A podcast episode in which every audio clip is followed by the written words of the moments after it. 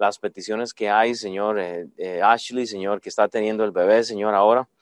Eh, Padre, que tú la, cuides y la, la, ayudes en esta última etapa, Señor, que ese bebé puede salir bien sano, Señor, que no hay problemas. gracias porque, Dios, tú, tú estás siempre con nosotros. Hay otras personas que están teniendo enfermedades, Señor, a un Joel que tiene problemas en su espalda, Señor, el esposo de mi hermana. Entonces, Padre, que en medio de todas estas cosas, Padre, tú estás este, trabajando siempre, Señor, tú estás este, eh, ayudándonos a, a, poner nuestra mirada en ti, Señor, a saber que dependemos de ti, aún en, este, en esta situación, Señor, que el país está pasando. Entonces, te damos toda la honra y la gloria, Señor, porque tú eres un Dios bueno y, santo, Señor, y pues nosotros te necesitamos. En el nombre de Cristo Jesús, amén.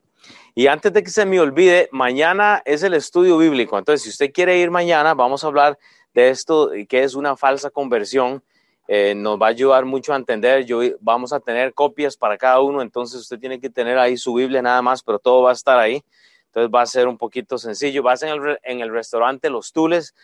Si no puede venir, no hay problema, esto no es obligado. Este, lo hemos estado haciendo ya por bastante tiempo, pero si usted quiere llegar, sería bueno más o menos saber para obviamente tener ahí una idea. Pero bueno, a las 6 pm y, yo eh, eh, me podría dar la dirección así, aquí para los, que están acá. Es 1656 Broadway. ¿Y qué más? Kansas City, Missouri. ¿Y el zip? 64108. Entonces, ahí lo tiene. Y si no, yo puedo mandar un mensaje. Yo creo que debería poner algo en Facebook. Entonces, ahora lo voy a poner. O si no, usted me puede llamar o, no sé, mandarme un mensaje. Pero bueno, eh, hoy, hoy vamos a continuar en 1 Corintios 3. Eh, vamos eh, cronológicamente, positivamente con este libro.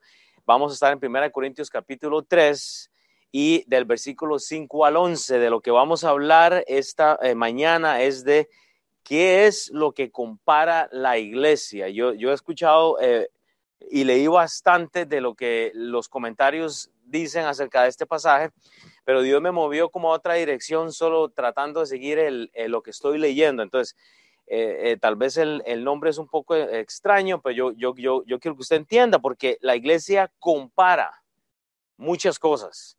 El punto es, ¿está comparando lo que es correcto o estamos comparando lo que es incorrecto? vamos a ver que había un síndrome en esta iglesia. Y ese síndrome usualmente se da en nosotros mismos. Pablo describe un síndrome muy sencillo y yo creo que entre los seres humanos es, siempre igual que la gente quiere compararse, ¿verdad? Pero eh, voy a llevarlos a ver lo que Pablo realmente quería que ellos estuvieran compartiendo. Si usted ha leído todo el libro, usted sabe ya más o menos a dónde voy. Pero vea, Solo para leer lo que eh, estudiamos la semana pasada, 1 Corintios 3, del 1 al 4, dice la escritura, de manera que yo, hermanos, no pude hablaros como a espirituales, sino como a carnales, como a niños en Cristo.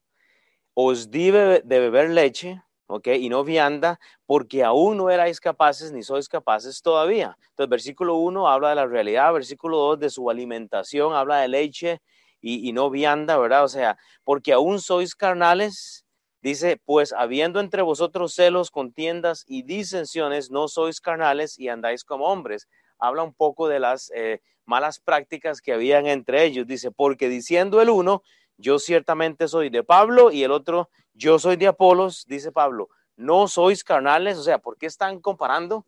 porque uno dice que es de uno y del otro? ¿verdad? Entonces, vemos la realidad en, eh, ese versículo 1, eh, eh, ¿verdad? O sea, el estado carnal de la iglesia. Si usted ve ese versículo 1, es un estado carnal, o sea, ¿por qué Pablo dice? ¿Por qué no les puedo hablar a ellos realmente como espirituales? ¿Por qué tengo que hablar de estas cosas, verdad? Versículo 2 habla de esta alimentación, habla de leche. Entonces, y este, tenemos que pensar en esto, leche y no vianda. ¿Cuántos de ustedes están pensando? Bueno, yo ya debería estar en el instituto bíblico, yo ya debería estar en el discipulado, pero estamos todavía ahí queditos, o sea, tenemos que llevarnos a eso, ¿verdad? O sea, a, la alimentación un poco más, más, más gruesa, ¿verdad? Nos recuerda el versículo 3 esas prácticas. Hay contiendas y es lo mismo que nosotros tenemos en estos días siempre estamos lidiando con contiendas, ¿verdad? O sea, eh, el versículo 4 nos da un poquito de, lo que es esta doctrina, qué es lo que pasa. Unos siguen a Pablo y otros siguen a Apolos. Entonces, yo les decía la semana pasada, eh, todos querían politizar o apolizar, ¿verdad? Estaban con uno con el otro. Uno, el fundador de la iglesia, otro que era el elocuente, ¿verdad? Apolos. Entonces, no sigamos doctrina, o sea, sigamos a Dios. Obviamente Dios usa hombres en nuestras vidas, gente, pero no, no, no tenemos que seguir realmente hombres. Entonces, vea, para el versículo 1, vamos a estar ahí. En el versículo 1 nos vuelve a llevar al contexto. Dice el versículo 5, eh, disculpen, 1 Corintios 3, 5. Ahí vemos el contexto. Pablo continúa. Entonces él dice, ¿qué pues es Pablo? Ok, vea el contexto. Él trae el versículo 4 de nuevo. ¿Y qué es Apolos? Ok, o sea, ¿por qué se están comparando? O sea, ¿quién soy yo? ¿Quién es Apolos? Servidores por medio de los cuales habéis creído. Y eso según lo que a cada uno concedió el Señor. O sea, Pablo lo que hace es que los quiere mover a este pastor misionero, a este colaborador, o sea, y él les dice, yo simplemente fui el que puse el fundamento, o sea, yo, yo, yo, yo traje el evangelio, ahora hay una iglesia, ok, pero también tengo un colaborador. Entonces, Pablo lo que quiere es moverlos a ellos a que tengan una postura correcta. Y es el mismo mensaje que nosotros debemos de tener esta mañana, es saber que nuestra postura debe ser de servidores. Ahora, en medio de la iglesia siempre va a haber una estructura. Va a haber un Pablo, va a haber un Apolos, va a haber un Timoteo, va a haber un Tito, pero igual lo que queremos es entender que cada quien tiene que moverse a tener el entendimiento correcto de que es Dios el que concede todo. Hay una fuente. Usted no puede hacer nada. El mejor mensaje suyo no va a lograr absolutamente nada si Dios no está con usted en ese momento.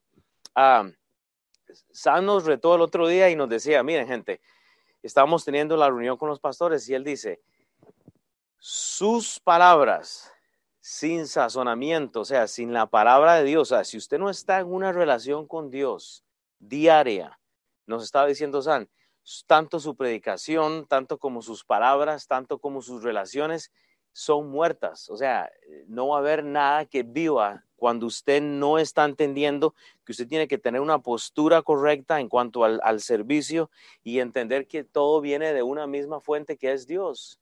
Pero el problema es que nosotros pensamos que nosotros movemos el ministerio porque tenemos una buena idea y no funciona así. Y es por eso que el estudio de la Biblia elimina que la gente esté comparando lo que no debe comparar. Y es por eso que estamos estudiando esta mañana qué es lo que compara la iglesia. Ahora les voy a hacer una pregunta. ¿Qué es lo que compara la iglesia? Para los que están acá o hasta Alex o no sé, los que están allá, no sé, pero ¿qué es lo que compara la iglesia? ¿O debería de comparar la iglesia? ¿Ah? Ahorita le doy la respuesta. La función de Pablo en cuanto al cómo ministrar no dependía absolutamente de él o de Apolos. ¿Sabe qué dependía? De la relación con él el estudio bíblico de mañana. Podemos hacer lo mejor, podemos poner lo mejor, pero si nosotros no traemos la postura correcta de, servidores, si lo que queremos es que nos reconozcan porque el estudio es en mi casa o es en la mía, o es que yo quiero ser el que enseña, entonces tenemos una postura incorrecta. El servidor sabe qué hace, sirve no se molesta cuando le tratan como servidor. O sea, Pablo desea mover a esta gente a que tengan una postura correcta. Soy servidor. Entonces, por, ende, como yo estoy comparando lo que es correcto, no voy a molestarme cuando alguien me está este, dando una orden, cuando alguien me está pidiendo algo. Simplemente soy un servidor. Ahora, la función de Apolos era una, eh, eh, era una función sacrificial, o sea, era otra cosa. Pero Apolos tenía, híjole, él tenía sus estudios, o sea, él, tampoco era, pero él no estaba pidiendo un lugar. Él, simplemente estaba ayudando. Entonces, así tenemos que entender esto. Estos dos hombres entendían la postura correcta y entendían la fuente correcta. Es simplemente, Pablo dice, ¿quién soy yo? ¿Quién es el otro? No hay problema. Pero vemos que tanto el que empieza la obra como el que ayuda o el que se integra son importantes. Bueno, cuando empezamos esta clase, habían dos, tres familias más. O sea, Carlos, yo me acuerdo, fue la primera persona que estaba acá y yo, yo me acuerdo que cuando hablé con él, le decía, mira, hombre, vamos a empezar una clase y no había nadie, ¿verdad? O sea, y bueno, no, no, no, nadie se puede llevar aquí eh, la gloria, es simplemente que empezamos, o sea, y, y empezó a llegar gente, alguien que conocía a otro, y ahora pues Dios ha entregado, hoy tuvimos un bautismo, o sea, el hermano quiere llevar el discipulado y, de hecho Ernesto tuvo que salir por un accidente o algo, eh, no sé qué es, pero para que estemos orando. Pero ¿qué, ¿qué, es lo que pasa? Tenemos que estar pensando que esto lo que queremos es nuevo fruto. ¿Me entiende? O sea, no, no, no queremos tal vez Pablos y un montón de, de Apolos, pero queremos nuevo fruto. Y, ese fruto usted tiene que, que, buscarlo. Entonces, vea el rol, porque hablamos de esto la semana pasada. En Hechos 18, del 1 al 7, vemos el rol de Pablo. ¿Qué es lo que dice la escritura? Hechos 18, del 1 al 7. Usted tiene que entender, hay alguien que empieza. ¿Ok? E, y, eso no, no da más crédito al que empezó la obra. Me acuerdo mucho de San, cuando San empezó Midtown, todos nos hemos beneficiado. Desde antes que él empezó, nadie estaba acá. Pero, pero vea eh, Hechos 18 del 1 al 7, dice, después de estas cosas, Pablo salió a Atenas y fue a Corinto, ¿ok? Entonces, e, e, él, comienza esto y halló a un judío llamado Aquila, natural de Ponto, recién venido de Italia, con Priscila su mujer. Por cuanto Claudio había mandado que todos los judíos saliesen de Roma, dice, fue a ellos. Y dice, y como eran del mismo oficio, se quedó con ellos. Y él dice, y trabajaban juntos, pues el oficio era el de hacer tiendas pues están trabajando juntos, ¿ok? ¿Qué es lo que sucede? Y discutían, dice el versículo 4, en la sinagoga todos los días de reposo, oiga, y persuadía a judíos y a griegos. O sea, no venimos a alcanzar solo a los hispanos. Estamos para alcanzar absolutamente a todas las personas, no, no solo a unos. Aquí nos da Pablo el ejemplo. O sea, imagínense, persuadían a judíos y a griegos. Había una diferencia cultural entre estos dos este, nacionalidades, ya por, eh, por decirlo así. Pablo estaba simplemente compartiendo el Evangelio, pero luego dice, y cuando Silas y Timoteo vinieron a Macedonia, Pablo estaba entregado por entero a la predicación de la palabra, testificando a los judíos que Jesucristo era el Cristo. Entonces, ¿me entiendes? O sea, sin importar quién fuera, esto es lo que nosotros tenemos que hacer. Bueno, Pablo había empezado, Pablo fue el que inició esta obra, entonces por eso él le está exhortando a la iglesia. Corinto estaba corintiarizada, o sea, esta gente estaba en malas prácticas. Y yo se lo dije a ustedes, la primera carta de Corintios es una regañada. La segunda carta de Corintios, usted ve a una iglesia cambiada totalmente. Entonces, la, la pregunta que le hago acá, ¿qué es lo que está comparando a la iglesia? O sea, ¿qué es lo que compara a la iglesia? ¿Qué es lo que compara a la iglesia en Corinto? A ver, lo hago como pregunta. ¿A quién está comparando? Díjole, si nadie tiene la respuesta, quiere decir que les habla en chino. ¿A quién está comparando esta iglesia? ¿Ah? A Pablo y Apolo, exactamente. Eso es todo. Entonces, ¿qué es lo que compara la iglesia a Pablo y a, y a, Apolos? ¿Qué es lo que debemos de comparar nosotros? A ver si alguien tiene eh, la respuesta. Si no, se la doy ahorita. Heather, está así. Piense, pero había un rol, eso no cambia nada. Si no me dicen la respuesta, no se las voy a decir. Yo, creo que ustedes ya la saben, pero no la quieren decir. ¿El servicio? Ok, ¿usted, ¿usted cree que la iglesia actual debería de comparar el servicio? Bueno, porque eh, ellos estaban comparando el servicio, ¿ok? Pero ¿qué es lo que deberíamos de comparar nosotros? ¿Ah? Exactamente. Ya, ya se va sumando, ya tiene el 98%, Yamiles, exactamente. Tiene que ver con la palabra de Dios. Nosotros debemos de comparar no a hombres, sino comparar la escritura con la escritura para que yo no esté comparando hombres. Se me adelantó Yamilet entonces, exactamente. Usted ya usted podría predicar ahora. Exactamente, es la escritura, o sea, usted tiene la escritura para que la compare, pero porque si usted viene a compararme a mí cuando enseña eh, eh, Alex, cuando enseña Mau, cuando enseñe, ¿me entiende? Usted lo que va a caer es un favoritismo. Ah, es que a mí me gusta Apolos, es que a mí me gusta Pablo. Pero cuando usted está comparando la escritura con la escritura, usted está enamorado o enamorada del mensaje, no del predicador. Y es por eso que una de las metas en esta iglesia no es que el ministerio dependa de un hombre aquí, o de otro, no, es que el, ministerio depende de usted, como dice el pastor Sam siempre. Cada uno es un ministro.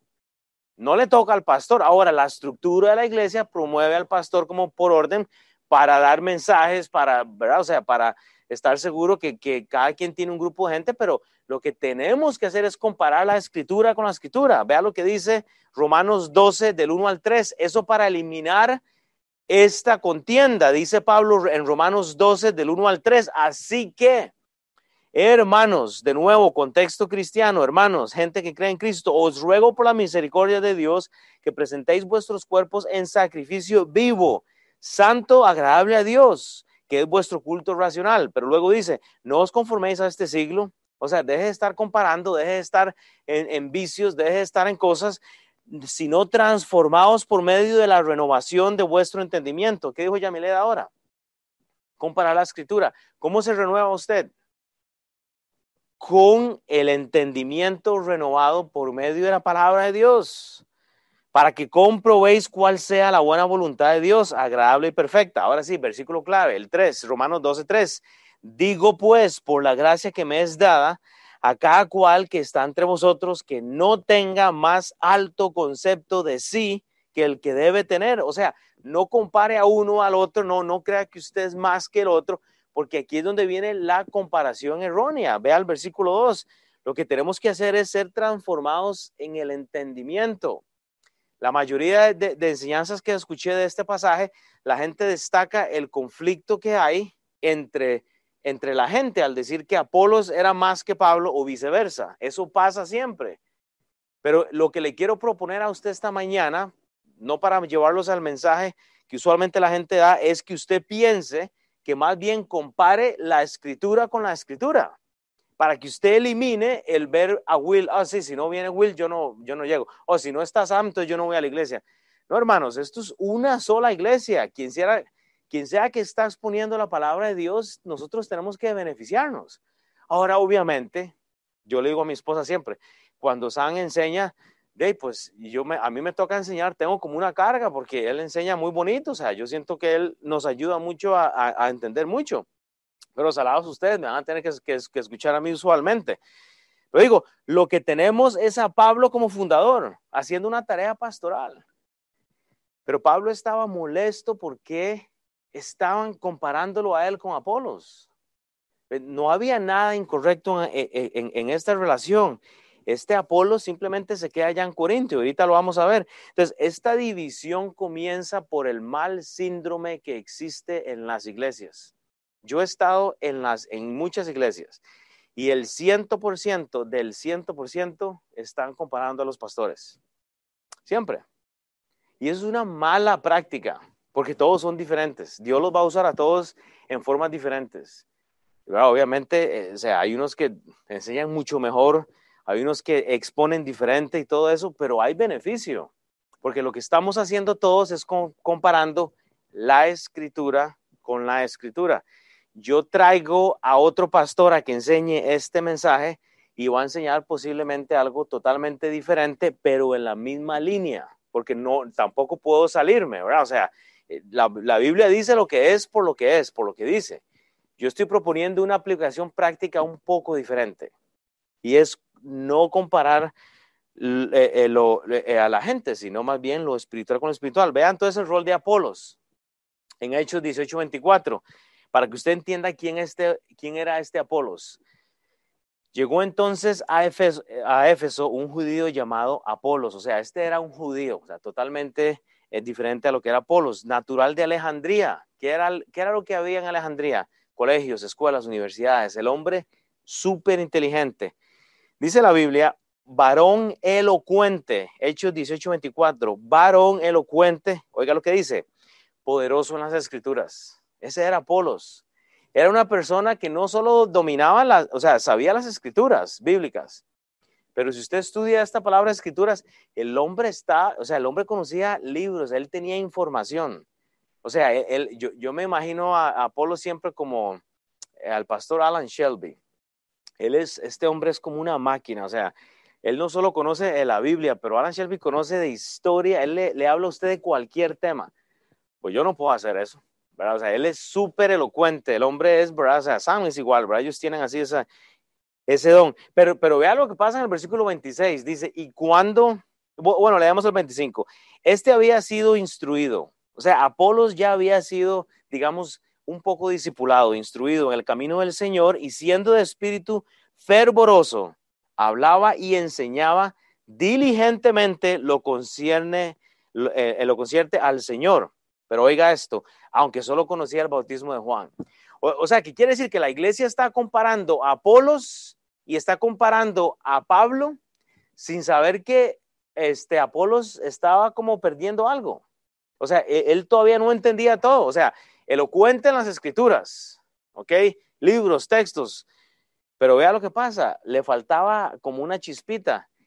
La iglesia de los corintios estaba tan corintianizada, o sea, tan culturalmente metidos en su fiesta, parranda, cultura de, de dioses, de mala doctrina, que no podían distinguir a Pablo. O sea, unos estaban con Pablo y otros con, con, Apolos. Y si usted lee el capítulo 1, habían cristianos. O sea, había gente que estaba siguiendo a Cristo. Esos eran los nuevos convertidos que yo les había hablado eh, hace un par de semanas. Vea lo que pasa entonces en el versículo 26. Y comenzó a hablar con de nuevo en la sinagoga, pero cuando le oyeron Priscila de Aquila, oiga, le tomaron aparte y ¿qué hicieron ellos? Le expusieron más exactamente el camino de Dios. Ahora hay gente que puede decir, esto era una conversión y yo he visto el debate ahí, o sea, hay, gente que decía, él no era realmente salvo. A mí me parece que ya era, pero tenía un poquito ahí de, de confusión. No puedo meterme ahí por el asunto del tiempo, pero vea lo interesante, que cuando usted compara su casa con la de otra persona, usted se mete en problemas porque Dios lo tiene a usted en otro nivel. Esta semana me invitaron a, tomar una sopa, y no voy a decir quién, y una sopa deliciosa, y me invitaron a una casa muy bonita que era diferente a la mía y todo eso. ¿Y, qué, es el, qué, es lo que yo puedo hacer? Yo puedo empezar a compararme y decir, ah, pero porque yo no tengo esto, pero bueno, no, no, un momento, o sea, usted tiene toda su Biblia. Lo que las otras personas tienen o no tienen va fuera de lo que está al alcance suyo. Es simplemente que Dios tiene algo para cada uno en su debido tiempo. Y posiblemente yo no voy a nunca tener una casa tan bonita y tan grande, pero tengo, una casa, ¿me entiende? Usted tal vez no va a saber toda la Biblia como Alan Shelby o como Sam tal vez, pero usted tiene la Biblia. usted puede llegar ahí. Pero entonces, cuando usted eh, actúa carnalmente, usted entonces puede caer en seguir a los hombres. Apolos Apolos había que socarle una tuerca para que llegara, ¿me entiende? Y ya había gente siguiéndole. ¿Saben por qué? Porque no sabían las escrituras. Cuando usted compara la escritura con la escritura, ¿sabe qué es lo que pasa? Nos ahorramos dolores de cabeza, porque no hay drama. No hay nada que le pueda mover a usted de su relación con Dios. Cuando le tratan mal, cuando usted tiene un problema, usted solo busca a Dios inmediatamente. Así de sencillo. O sea, es tan sencillo. Hace una semana estaba hablando yo con Carlos, que eh, eh, el hermano Carlos y yo estábamos hablando de una situación y fue una situación en la que yo pienso que pudimos los dos ver al, al suelo y no ver a Dios en la situación. Pero en ese momento, no, no, un momento, oremos por esta situación y, y los dos, así literalmente, hacemos así y ya. O sea, Dios, ah, no, no, un momento, no, es que ustedes están viendo lo que no deberían de ver. Ustedes tienen que ver, ah, bueno, ok. Y, o sea, ¿me entiende? Pero en los problemas, ¿sabe qué hacemos? Que vemos para abajo. ¿Cómo puedo solucionar esto? Espérese, se me va a recordar una buena idea. No, no, un momento. Deténgase y haga así. Vea para el cielo. Ay, es que si estuviera Apolo se resolvería de esta forma. Si estuviera el otro, lo haríamos de esta. No, hermano, o sea, es Dios. O sea, toda la fuente de lo que tenemos es Dios. Entonces, ¿qué es lo que compara la iglesia? O sea, esa es la gran pregunta. ¿Qué es lo que debe comparar la iglesia? ¿Qué es lo que compara la iglesia? Entonces, la escritura con la escritura, o sea, ¿qué es lo que está haciendo la escritura? ¿Qué compara la iglesia? Next. Exactamente. Vea en Hechos 19, entonces dice la escritura, aconteció entre tanto que Apolos estaba en Corinto, dice Pablo después de eh, recorrer las regiones superiores. Vea, lo que Apolos estaba haciendo era servir nada más. O sea, aconteció que entre tanto que Apolos estaba en Corinto. Oiga, Pablo después de recordar las regiones superiores vino a Éfeso. O sea, había una división. Pablo, eh, eh, Apolos estaba ayudando. Entonces, y eso es lo que debemos de ver nosotros. Los dos estaban en el servicio a Dios. Entonces, piensen eso. O sea, ¿en dónde está usted? Ah, bueno, es que si no, no está Will, yo no llego. Es que si no está Sam, yo no llego. Es que si no está... Hermanos, la iglesia es, es una. Sin importar quién está o quién no está. Entonces, ¿qué es lo que compara la iglesia? Esa es la gran pregunta. El problema que tenemos acá es ver a una iglesia que hace comparaciones entre hombres. Es la próxima. Cuando creamos una cultura de respeto, usted no está entonces comparando cosas, sino que usted compara la escritura con la escritura. Eso es lo que va a pasar. Nosotros podemos optar en participar o no participar de eso. Entonces, ¿dónde está la respuesta?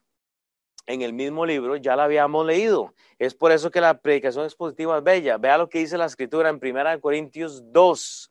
Ya habíamos hablado de eso comparamos la escritura, esta referencia es sumamente importante porque eh, eh, este pasaje es el corazón del mensaje de hoy. Primera de Corintios 2, del 12 al 13, define el problema o la respuesta al problema de esta iglesia en este momento. Dice la escritura, Primera Corintios 2, del 12 al 13, y nosotros no hemos recibido el espíritu del mundo sino el Espíritu que proviene de Dios para que sepamos lo que Dios nos ha concebido. Lo cual también hablamos, no con palabras enseñadas por sabiduría humana, sino con las que enseña el Espíritu. Y la clave es acomodando lo espiritual a lo espiritual. O sea, Hágale un círculo a esa palabra acomodar y escriba comparar. Usted lo que hace es que acomoda. Este versículo me acuerda a lo que Pablo dijo en Isaías. Esta palabra me, me recuerda a lo que yo vi. Esa es la comparación que tenemos que tener en las iglesias. Comparar la escritura, acomodar algo espiritual con algo espiritual para que nos ayude. Entonces piensen eso. Entonces movámonos a, a, a 1 Corintios 3, 6 y 7. Entonces dice la palabra de Dios, yo planté, sigue Pablo hablando. Majaderos, les dice, vea, majaderos, yo planté y Apolo regó, pero el crecimiento lo ha dado Dios. Así que ni el que planta es algo ni el que riega, sino Dios que da el crecimiento. ¿Me explico? Entonces, número uno, Pablo reconoce su trabajo pero número dos, Pablo reconoce el trabajo de otro. Hermanos, no es nada malo reconocer a alguien cuando alguien hace algo. Pero entienda que lo que tenemos que reconocer es el autor de todo. O sea, que la obra de Dios, eh, eh, en la obra de Dios siempre va a haber uno que, que comienza algo, que va a comenzar otra cosa, pero hay otra gente. La palabra obra, o sea, esta obra depende de Dios primeramente. Dios es el que va a hacer el trabajo. O sea, cuando existe este deseo, la tendencia que hay de decir es que yo hice esto, yo hice el otro, es eliminada. ¿Saben por qué? Porque la gente está comparando las escrituras. O es lo mismo, bueno, bueno, pastores, que yo no, yo no comparo a los pastores. Ah, pero comparamos a las iglesias. Y es un error. Ah, es que yo voy a Midtown y yo, bueno, o sea, ¿me entiende? Dios está obrando alrededor del mundo independientemente de la iglesia que, estemos asistiendo. Busquemos la iglesia, ojalá. Entonces, así que tanto el que planta como el que riega es algo. Vea lo que dice Primera de Pedro 4, del 10 al 11. Dice la escritura, Primera Pedro 4, 10 y 11. Cada uno según el don que ha recibido, ministrelo a otros. O sea, haga su parte, haga el rol de Apolos o haga el rol de Pablo o haga el rol de Timoteo, pero haga algo como buenos administradores de la multitud eh, forme gracia de Dios. Versículo 11, si alguno habla, hable conforme a las palabras de Dios. Pero ese es el problema. La iglesia de Corintio estaba hablando las palabras de Dios o estaba hablando las palabras propias. Simplemente estaban comparando en el contexto de este pasaje. Para que en todo sea glorificado Dios, no, Dios sea glorificado por Jesucristo, a quien pertenece la gloria y el imperio por los siglos de los siglos. Amén. Entonces, la idea no es pablotizar, o sea, hacer un ídolo de Pablo. Es una palabra que yo me inventé, ¿ok? No, no, no existe la La idea no es pablotizar y menos apolotizar. O sea, usted no tiene que, que, que carlolizar o, o, maurizar, ¿verdad? O jesusar. O sea, no, no, olvídese de eso. Y menos apotolizar o no sé, o ya dije pozole yo. O sea, no, o sea, usted lo que tiene que hacer, oiga, es evangelizar. O sea, evangelizar, comparte el evangelio. No apolotice, no, no, no pablotice, evangelice. Así es más fácil. Porque cuando usted, no quiere usted que toda su familia se convierta y, verlos en el cielo. Hermanos, cada uno que se muera sin Cristo, usted va a tener sangre en sus manos, por lo menos compártale una vez. Pero o sea, eso es un problema.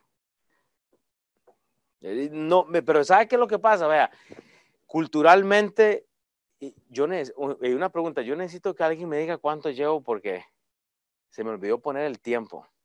¿Cómo a qué horas? Hey, Alex, ¿usted está ahí todavía para que me verifique eh, eh, a qué horas empecé yo? Se me va a... ¿Cómo a qué horas empecé yo? Yo no puse el tiempo. Bueno, ahora me van a escuchar una hora y media. Yo, yo no sé, ¿está bien? Bueno, bueno, voy a seguir, sí, sí, mejor.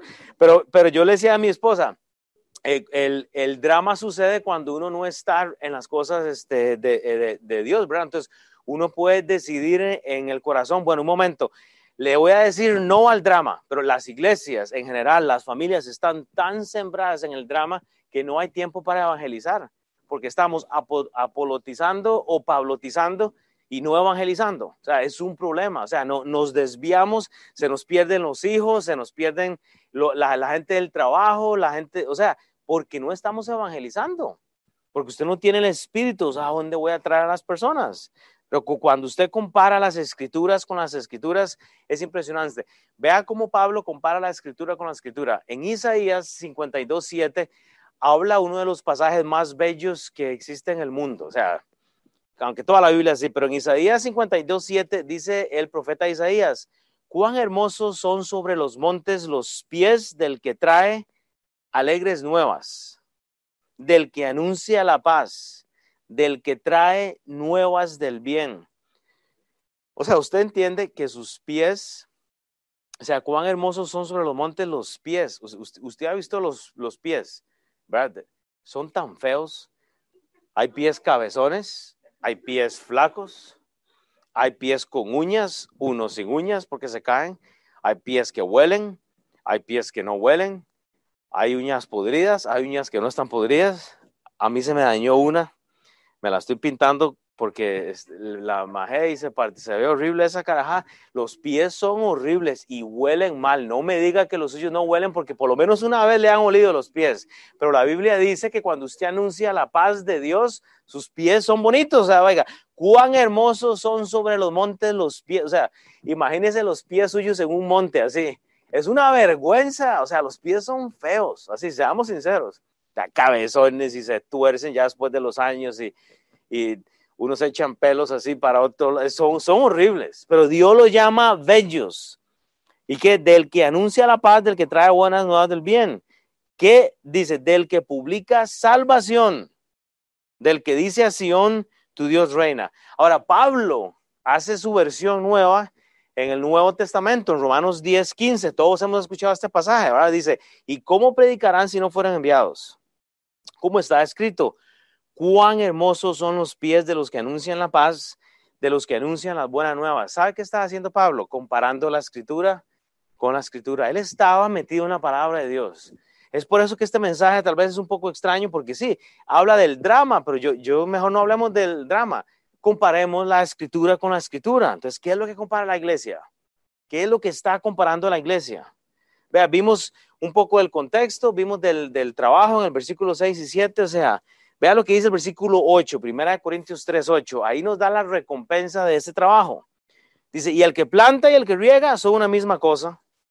A cada uno, cada uno recibirá su recompensa conforme a su labor. Entonces, el inicio, el que planta es el que inicia. O sea, si alguien inició, eso fue lo que hizo Sam, pero vino, vino el apoyo que es el que riega la gente que está ayudando, que está sirviendo. Cada uno va a recibir su propia recompensa. Hebreos 9:27 habla de esto, tanto el que inicia como el que apoya recibe una recompensa. Si hay algo que usted tiene seguro esta mañana es que cuando usted muera, usted va a tener que verle y darle cuentas a Dios, cara a cara. Y ni su esposo, ni su esposa, ni sus hijos, ni sus hijas, ni su abuelo, ni su abuela va a poder salvarle. Hebreos 9:27 dice, y de la manera que está establecido para los hombres, que mueran una sola vez y después de esto el juicio. usted va a tener que darle cuentas a Dios, tanto como la recompensa viene, así también viene el día en que usted y yo seremos juzgados. Proféticamente hablando, estamos hablando del juicio del gran trono blanco. Usted va a tener que darle cuentas a Dios, no por su salvación, porque usted ya va, o sea, si usted es salvo, usted va a ser salvo, pero aún salvo, usted va a tener que darle cuentas a Dios del que hizo con su casa, con su dinero, con sus pertenencias, con las relaciones que usted tuvo, con las decisiones que hizo con sus 24 horas. Entonces, eso es lo que sucede, o sea, no comparemos a los hijos con los otros hijos, no comparemos a los hermanos, a las amigas, a los hermanos. Compare la Biblia, comparemos la palabra de Dios. Vea Timoteo 4, 1, 2. O sea, esto de comparar destruye, divide. O sea, es ridículo. Usted tiene hijos y se ven diferentes, hacen las cosas diferentes. O sea, así es. las iglesias hacen las cosas diferentes, se ven diferentes, pero está en la palabra de Dios. Bueno, unas, ¿verdad? No todas. Pero, pero vea en el contexto de la, recompensa. Todos vamos a recibir alguna recompensa porque dice la palabra de Dios, tanto el que planta como riega, cada uno recibirá su recompensa de su labor.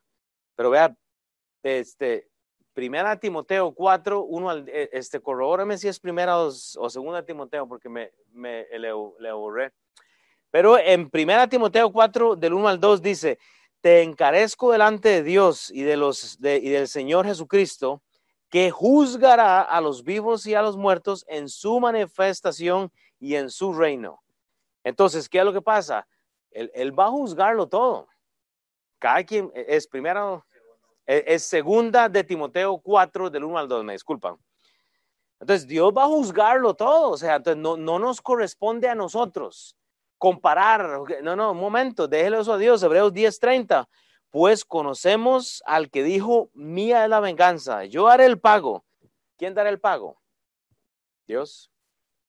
O sea, Dios lo va a dar, o sea, usted tiene que elaborar, usted tiene que trabajar en el servicio. Dios va a dar el pago a cada uno. Entonces tenemos que tener cuidado, dice, yo daré el pago, dice el Señor, y otra vez el Señor juzgará a su pueblo. Entonces, ¿qué es lo que compara la iglesia? ¿Qué es lo que compara la iglesia? ¿Vale la pena comparar a los hermanos ¿Vale la pena que usted compare su casa con la de otro? ¿Vale la pena que usted compare a un hijo suyo con el otro? No, o sea, cuando usted compara la escritura con la escritura, usted solo va a evangelizar, o sea, usted va a decir, híjole, este mensaje tiene que saberlo alguien. ¿Me entiende? O sea, pero esa es la necesidad que le estoy proponiendo esta mañana. No, no nos comparemos, porque ahí caemos en el error. Pero vea, Juan 15:5, yo soy la vid, Juan 15:5. Eso es lo que usted tiene que hacer. Usted va a recibir fruto y el fruto lo va a dar Dios. Dice la escritura, yo soy la vid, vosotros los pámpanos, el que permanece en mí. Hermanos, tenga una relación con Dios, el que, permanece en mí, yo en él, este lleva mucho fruto, porque separados de mí nada podéis hacer. Entonces, primera de Corintios 2, 12 al 13. Repito, Primera Corintios 2, 2 el 13. Esa fue la respuesta de hoy. Esta es la respuesta de hoy. Acomodamos lo espiritual a lo espiritual. Primera Corintios 2, 3. Esa es la respuesta. No comparemos. Acomode lo espiritual con lo espiritual. Ya vamos a terminar. Movámonos entonces a Primera Corintios 3, 9. Vea lo que dice entonces en ese pasaje. Aquí vemos mucho el entendimiento. Dice la escritura, porque nosotros, porque nosotros somos colaboradores de Dios y vosotros sois labranza de Dios, edificio de Dios. Entienda la fuente, es Dios. O sea, lo que usted tiene, lo que usted tiene, eh, todo viene de Dios. O sea, vea, él lo dice tres veces. Colaboradores, pero de Dios. Labranza de Dios. Oh, edificio, pero es de Dios. O sea, punto. Pablo desea que entendamos también, y para esto Pablo, de, o sea, Pablo quería mover a esta congregación a pensar un poco más, o sea, llevarlos más allá, y él da tres palabras muy claves. Pablo empieza a asomar, vea, tan intelectual que era Pablo, pero ¿sabe qué hace? Él empieza a, que, a, a moverlos a entender la importancia de la iglesia. Porque usted sabe, esto es lo que se debería de ver en una iglesia. O número uno, porque él habla de un edificio. Entonces Pablo saca el intelecto para ahora movernos para la otra semana. No vamos a ver esto todo completo la, la otra semana, pero hay tres palabras que usted quiere que, que yo quiero que le haga ahí un círculo en su Biblia. Cuando usted ve esa palabra colaboradores, ese es el acto de disponer. La colaboración, el, colaborar es el acto de disponer, es el acto de disponer su corazón. Voy a colaborar con los niños, voy a colaborar en la clase en español, voy a colaborar en la iglesia, con la comida, con algo, no sé. Pero la labranza es el acto de la acción, es el actuar. Usted no se puede quedar ahí pensando, bueno, voy a, voy a tal vez hacer esto. No, no, no, hermano, o sea, hágalo. Pero la labranza lleva trabajo, o sea, lleva acción. Bueno, ya terminó la clase en español. Bueno, voy a ver si hay un papelito y voy a recogerlo. Y usted, bueno, vi un papelito para que la... Eh, eh, ¿Me entiende? Colaboramos. Eh, eso es lo que hacemos, colaboramos. La labranza es el acto de actuar. Y luego termina con eso del edificio es el acto de edificar. O sea, que usted tiene que edificar la iglesia porque Dios le ha dado algún don. Mi punto acá es el entender que todos estos tres, o sea, para estas tres cosas, para el que colabora, el que labra y el que edifica, todo esto tiene que ser en el contexto de la iglesia. Usted necesita la iglesia, usted solo no, o sea, repito, porque es que viene el rapto. ¿A quién viene llevarse Dios? A la iglesia. Gente fuera de la iglesia va a ser dejada, gente que no cree en Dios, o sea, gente que no cree en el, en el, en el Hijo de Dios, va a ser dejada. Entonces, ¿qué es lo que usted compara? ¿Qué es lo que compara la iglesia? Primera Corintios 2, 12 al 13, acomodando lo espiritual con lo espiritual compare la escritura con la escritura. Pablo cuidadosamente e intencionalmente está hablando de eso de Efesios 4. O sea, él quería que esta edificación, tanto los que colaboran como los que labran, estuvieran totalmente unidos, o sea, uno del otro. Pablo sabía que esta audiencia quería pablotizar. Él, él dice, estos corintios están pablotizando, todos estos están apolotizando. Pero ¿sabe qué lo que no estaban haciendo? Evangelizando. Nadie estaba evangelizando. Vea, yo tengo, yo termina el domingo y ya estoy pensando en las notas del otro domingo y muy cansado.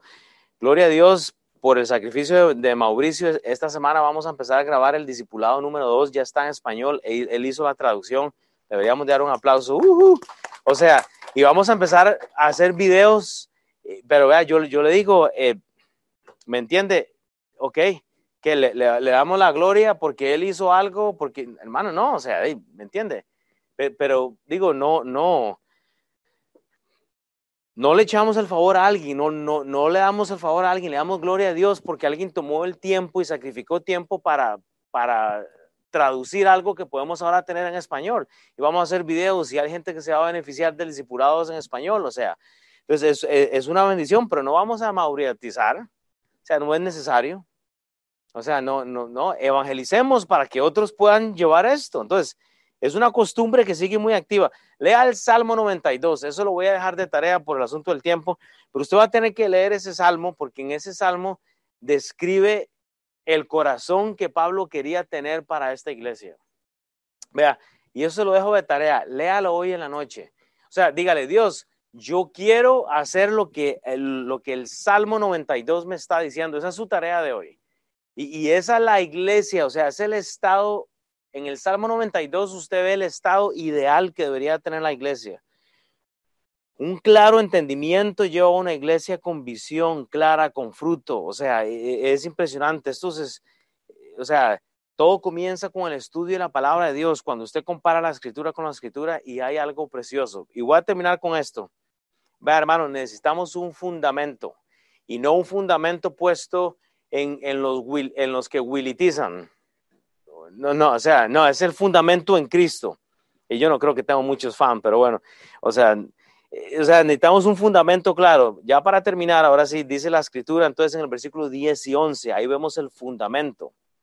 Dice, en 1 Corintios 3, del versículo 10 al 11, dice la escritura, conforme a la gracia de Dios que me ha sido dada dice Pablo, yo como perito arquitecto puse el fundamento y otro edifica encima. Pero cada uno mire cómo sobre edifica, o sea, cada uno traiga discípulos. Sobre, o sea, usted tiene que, o sea, usted tiene que traer, o sea, ¿me entiende? Pero vea bien cómo lo hace, dice, porque nadie puede poner otro fundamento. O sea, usted no puede poner el, el fundamento de Apolos, el fundamento de Pablo, usted no pone el fundamento de, no, usted pone el fundamento de Cristo. Nadie pone otro fundamento que el que está puesto, el cual es Jesucristo. Entonces, muy interesante, usted lee la escritura y sabe que Pablo se está moviendo ahora a un aspecto de edificar. Yo como, como, como este arquitecto, dice el fundamento, los fundamentos, las bases, usted está viendo ahí lo que, esas palabras claves. Todo esto está hablando de una edificación. ¿Sabe qué es usted? Usted es parte del cuerpo de Cristo. Deme dos minutos y lo dejo ir, pero vea, ese es el fundamento, es Cristo. Entonces, ¿qué es lo que tenemos que hacer nosotros? Tenemos que trabajar en la gracia. Tenemos que ser peritos y tenemos que ser arquitectos de construir el cuerpo. Pero no vengamos el domingo con el, con el mazo, con el martillo, a ver qué es lo que está mal. No vengamos a criticar, no vengamos a ver qué es lo que está mal en el domingo a, quién favorezco este domingo. Es que estuvo mejor el mensaje de Sam que el de Will. Ah, es que este hizo un trabajo. No, hermano, o sea, todo es lo mismo, todo funciona para lo mismo. Entonces, ese es el punto. Vea lo que dice 1 Corintios 3. Aquí hay tres versículos. 1 Corintios 3, 16. Allá vamos a llegar la semana que viene. Dice, ¿no sabéis que sois templo de Dios y que el Espíritu de Dios mora en vosotros? Ese es usted. Si usted es hijo de Dios, usted es templo. Es por eso que Pablo está hablando de fundamento, de bases como arquitecto. Primera Corintios 3, 17. Si alguno destruye el templo de Dios, Dios le destruirá a él, porque el templo de Dios, el cual sois vosotros, santo es. Tanto yo soy santo como ustedes santos y recibió a Cristo. Entonces no nos destruyamos. Tenemos que edificarnos. Nos vamos a destruir cuando nos comparamos porque usted va a ver que alguien tiene más o alguien tiene menos y usted hace leña a uno. No, no, no, o sea, no destruya el templo. Si alguno destruye el templo de Dios, hay gente que ha destruido el templo de Dios. O es por conflicto o por alguna cosa. Compare la escritura con la escritura. Dice el versículo 1 Corintios 6, 19, o ignoráis que vuestro cuerpo es templo del Espíritu Santo. Vea, para allá va Pablo. Pablo empieza en el capítulo 3 hablando de estas relaciones y estas divisiones, comparaciones, pero él quiere llevarnos acá, o sea, usted es templo del Espíritu Santo, el templo es suyo, es santo, los santos son santos, son de Dios, no son suyos. No ignore que su cuerpo es templo del Espíritu Santo. ¿Qué hablé la semana pasada? De la alimentación de la iglesia de Corintios. Usted tiene que hacer ejercicio o su templo se va a destruir. Así es. Usted tiene que ver cómo edifica a su hermano, cómo usted llega a ser el perito de Mauricio, el arquitecto de Chava, el, arquitecto mío, o sea, mutuamente para edificarnos. Vea Mateo 7, 7.24. Mateo 7:24, cualquiera pues que oye estas palabras y las hace, dice, le compararé a un hombre prudente que edificó su casa sobre la roca, edifique sobre la roca edifique sobre el fundamento que es la palabra de Dios. Mateo 7:26, pero cualquiera que me oye estas palabras y no las hace, le compararé a un hombre insensato que edificó la casa sobre la arena. ¿Qué hace cuando usted edifica sobre las malas relaciones? Se van, o sea, la arena se, este, se pierde. Segunda de Corintios 10, 12, porque no nos atrevemos a contarnos ni a compararnos con algunos que se alaban a sí mismos, pero ellos midiéndose a sí mismos por sí mismos y comparándose consigo mismos, no son juiciosos. Sea juicioso, no se compara entonces. Vea, termino con este pasaje entonces. Primera Corintios 2.13. Sí, cierto. Tal vez usted puede leer algún comentario, puede leer alguna Biblia. Este pasaje la gente lo va a tratar más en el aspecto del conflicto. Unos seguían a Apolos, otros seguían a Pablo. El reto mío para usted, para esta mañana, es que usted diga, wow, yo no voy a enfocarme en comparar a mis hermanos. voy a enfocarme en comparar la escritura con la escritura. Acomodamos lo espiritual a lo espiritual. ¿Me explico? Padre Señor, te doy toda la honra y la gloria. Gracias por mis hermanos, gracias por las personas que igual están escuchando, Señor. Te doy gracias por, eh, Padre, por la Biblia, Señor, que es un libro que eh, eh, nos ayuda a eliminar nuestra ignorancia, Señor. Es un libro que podemos exponer y que, gloria a Dios, nos ayuda a entenderlo, Señor. Pero, Padre, que esta semana, por medio de la comparación de la escritura, Dios, podemos este, llevar a alguien a los pies de Cristo. Padre, tal vez hay alguien aquí hoy que no te conoce, Padre, que no está seguro de su salvación, que podemos hablar entonces, Padre. Si hay alguien que dice, híjole, yo no, no sé si yo muriera hoy, ¿a dónde iría? O sea, no, no he comparado la escritura, no sé qué es lo que dice la Biblia en cuanto a este tema. Entonces, Padre, que, que hoy sea el día, hoy sea el día de la salvación, Padre, como lo hizo nuestro hermano Aarón, Señor, que él reconoce su salvación y también reconoce, Señor, que eh, eh, hay una escritura que debe aprender, Padre. Pero yo, yo, yo te suplico, Señor, que ah, tú nos ayudes, Padre, realmente a eh, aprender más, Padre, de la escritura, Padre, a comparar lo, que dice este libro, Señor, para que haya menos ignorancia, Señor. Pero desgraciadamente, Señor, perdemos tanto tiempo, Padre, en el drama, en las peleas, en las discordias, en, las divisiones, Padre, en, en comparar Dios, que se nos olvida comparar este libro con, con este mismo libro, Señor. Entonces, Dios, eh, ayúdanos, eh, Padre, danos eh, victorias esta semana. Y Padre, para los que van a estar allá mañana, Señor, que pues igual nos des un buen espíritu para entender esto que es de una, una falsa conversión. Entonces, te damos toda la honra y la gloria, Padre. Amén.